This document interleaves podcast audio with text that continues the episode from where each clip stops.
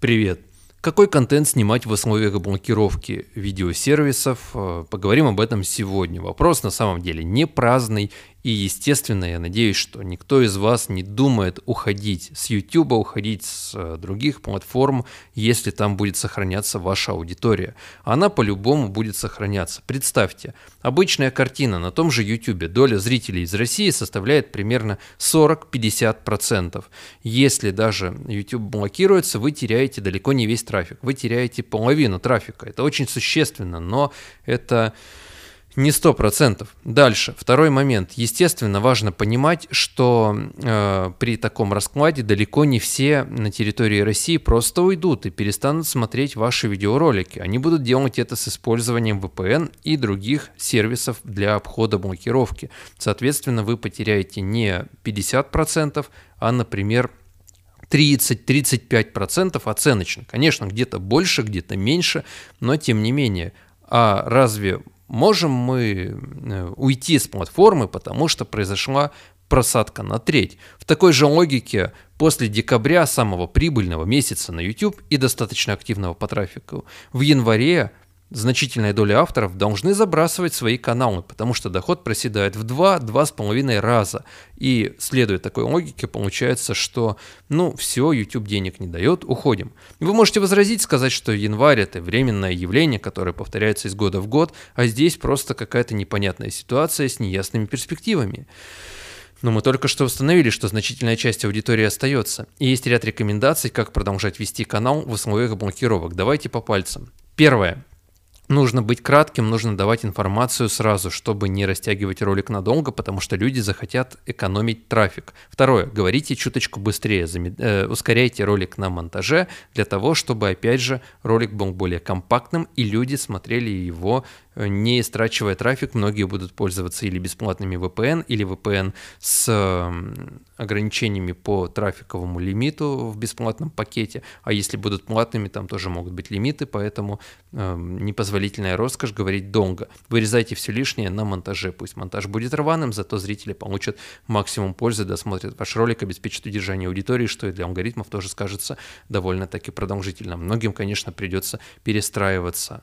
А дальше следующий момент момент можно делать ролики более узкоспециализированными, узкотематическими. Понятно, что смотреть долгие стримы или просто часовые ролики, наверное, будут чуточку меньше, потому что меняется, в принципе, модель потребления контента на YouTube. Очень важно оправдывать ожидания аудитории зрителей, не выпускать ролики просто в воздух, а именно анализировать каналы конкурентов, понимать, что зрители хотят увидеть и давать оправдание ожиданий будет востребован кликбейт первого типа. На моем канале, на основном, на канале Канаден, есть информация о том, чем они отличаются. В общем, это кликбейт, который, с одной стороны, привлекает внимание ярко, с другой стороны, он оправдывает ожидания зрителей. То есть это не просто зашли, начали смотреть, разочаровались и вышли, а именно что-то яркое, привлекательное, зашли и продолжили просмотр.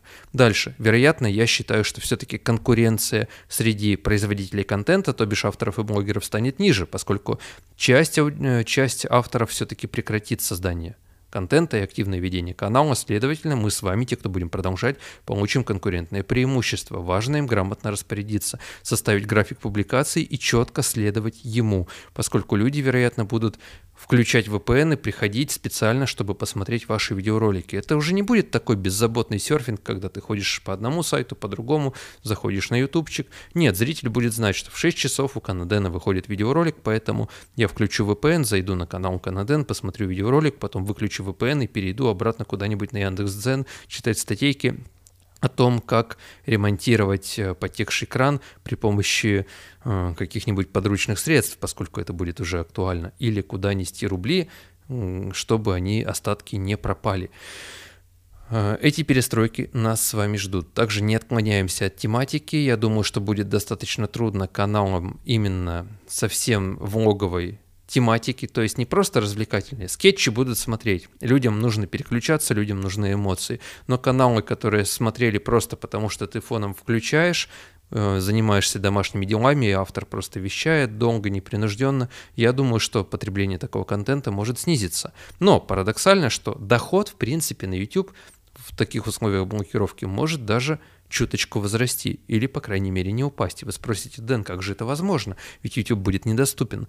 Я отвечаю, люди, которые будут пользоваться VPN и другими средствами обхода блокировок, будут для YouTube восприниматься зрителями из других стран. Соответственно, реклама им будет показываться тематическая, таргетированная. А поскольку многие VPN локализованы по месту выхода трафика, как США, Канада, Норвегия Испания, Финляндия, там и другие страны. Ну, короче, там дорогая реклама. Соответственно, зрителям вашим будет показываться иностранная реклама, например, немецкая какая-нибудь реклама. И доход от такой рекламы будет выше. И если YouTube со своей стороны не предпримет ограничительных мер по аккаунтам э, русско русскоязычным и локализованным в России, то мы можем ожидать, в принципе, даже некий прирост э, доходности от рекламы. И это может положительно сказаться на то, чтобы авторы могли продолжать работу на платформе. Кстати, что думаете об этом, напишите в комментариях.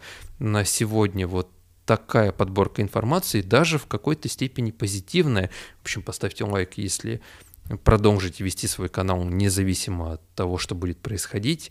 Если уже поставили VPN, кстати говоря, э, если спрашиваете, какой VPN ставить, один из моих VPN, Winscribe, ссылочка в описании, реферальная моя, буду признателен, если по ней зарегистрируетесь. У него бесплатный трафик, 10 гигов он дает, вот, можно ставить несколько и переключаться по мере исчерпания трафика, плюс бывают разные бонусы, которые позволяют легко расширить пакет бесплатного трафика. Ну и можно купить платный пакет, если вам нужно оплата, в том числе криптой, поскольку банковскими картами, ну, бывает платить довольно трудно. Что ж, что думаете обо всем этом? Но только аккуратно, в рамках закона, так скажем, пишите в комментариях. С вами Коно Дэн. Будем на связи, не пропадайте. Мои другие контакты соцсети есть в описании. Пока.